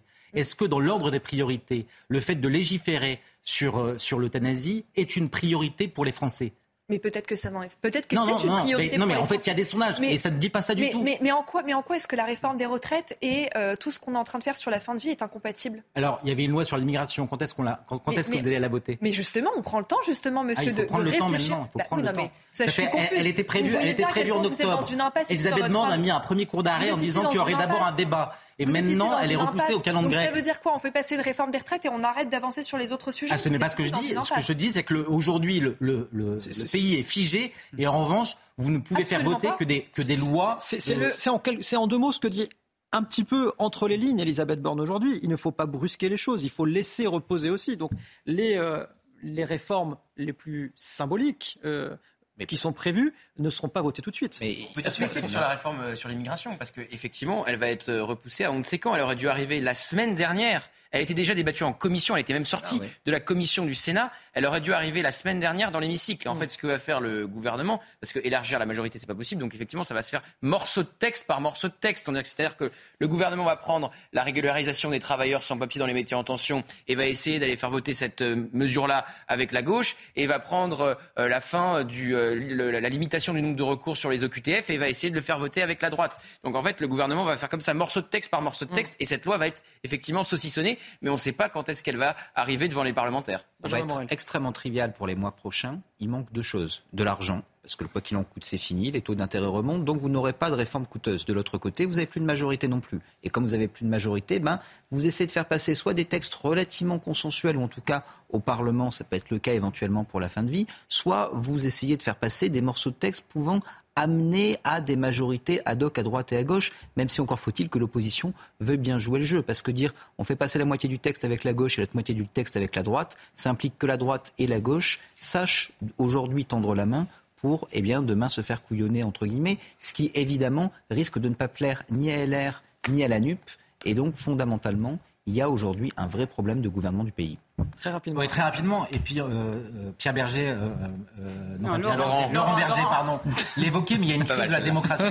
Il y a une crise de la démocratie, et aujourd'hui, la réponse d'Emmanuel Macron à cette crise de la démo- démocratie, à défaut de pouvoir faire fonctionner le, le Parlement, ce sont des conventions citoyennes. Il faut, il faut quand même prendre conscience de ce que c'est. C'est 184 euh, citoyens tirés au sort, et ça devrait légitimer, donner une, une assise démocratique à des, à, des, à des projets de loi. Non, il faut arrêter, il faut être un peu sérieux. C'est la fin de cette émission, déjà. Ça passe vite. Merci, Merci à beaucoup. Raphaël Starville, Benjamin Morel également. Euh, Pascal Buto-Panelli, bon, on n'a pas beaucoup parlé de. Avec vous, en tout cas, dans cette deuxième partie. Euh, Comment, en quelques mots, comment vous anticipez peut-être ces semaines prochaines? Est-ce que vous envisagez peut-être un durcissement encore plus de ce, de- de ce mouvement? Oui, je crois que tout est possible. Le- le- tous les mots euh, des hommes politiques auront une importance. Et il importe que les services de renseignement soient très à l'écoute de- des jours à venir. Gauthier Lebret, merci d'avoir été avec nous. Eliane Fadel également. Shannon Seban, merci beaucoup. Je salue votre courage d'être venu euh, ici euh, également. Merci à vous de nous avoir suivis. Nous, on se retrouve demain matin pour la matinale week-end. Tout de suite, c'est Clélie Mathias pour la parole aux Français.